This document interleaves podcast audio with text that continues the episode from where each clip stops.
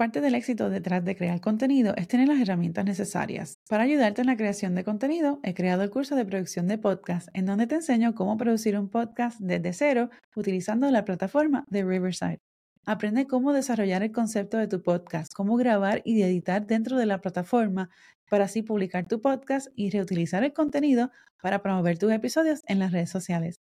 El curso de producción de podcast está disponible en skillshare.com o también puedes visitar el enlace disponible en las notas del episodio. Y ahora continuamos con el episodio de hoy. ¿Audio o vídeo? Esa es la pregunta.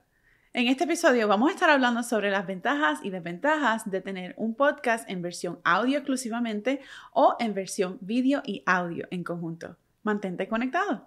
Hola, hola, soy Yesenia Bocanegra, fotógrafa y estratega de marketing. Tomé un salto de fe al mudarme a 3.000 millas de distancia con una cámara y una maleta llena de sueños. En este podcast para emprendedores y creativos compartimos consejos e historias de éxito para ayudarte a crear un negocio con propósito y alcanzar tu máximo potencial como emprendedor. Esto es The Focus in Bloom Podcast en español. Estar hablando sobre el audio versus el video en cuanto a la producción de un podcast se refiere. Y es que esa es la pregunta de los 64 mil chavitos, como decimos en Puerto Rico. Y es que hoy día la producción de podcasting en general está creciendo constantemente con más y más podcasting saliendo cada vez. Aún más podcasts en distintos idiomas diferentes al inglés y en particular, dentro de ese mercado está el mercado del podcasting en español, que está básicamente verde, pero está creciendo. O sea que hay un espacio para que tú puedas unirte a ese mercado de podcasting en español y puedas compartir tu mensaje con una audiencia que está buscándolo y deseosa de recibir ese mensaje. Ahora, vamos a hablar sobre las ventajas y desventajas de lo que implica un podcast en audio solamente o en audio y vídeo en conjunto. Primero, las ventajas de tener un podcast en audio solamente es que precisamente necesitas de algo para grabar audio solamente, ya sea tu celular, tu móvil, con unos auriculares y listo, ya. O sea que eso elimina bastante lo que es la necesidad de tener tantos equipos como sería si estuvieses creando un vídeo.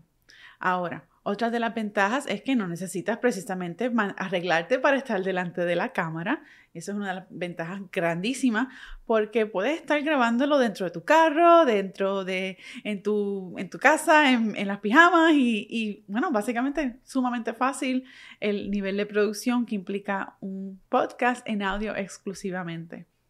Pero vamos a hablar un poquito de las desventajas de lo que es solamente un podcast en audio. Y es que por el momento, al, momento de grabar este episodio, las, los analytics, las métricas que utilizas para analizar la producción o el performance, cómo te va en, en la producción del podcast, no son tan detalladas como serían las de un vídeo que puedes encontrar en YouTube.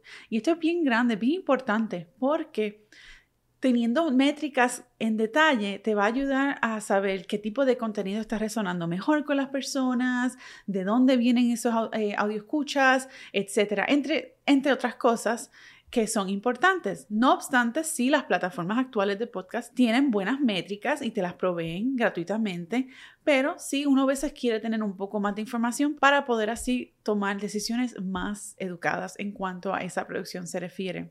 En adición a esto, los podcasts no tienen la facilidad o la versatilidad de descubrimiento como lo tiene un video en YouTube. Y esto es porque YouTube es el segundo motor de búsqueda más grande, precedido por Google, además de que YouTube le pertenece a Google. Por ende, el contenido de YouTube o el contenido de vídeo en YouTube tiene mayor posibilidad de descubrimiento que lo que tendría un podcast. Eso no quiere decir que no hay formas para tú poder promover tu podcast y que tengas opciones de descubrimiento. Brevemente voy a mencionar algunas ideas como lo sería poner un blog en tu página web.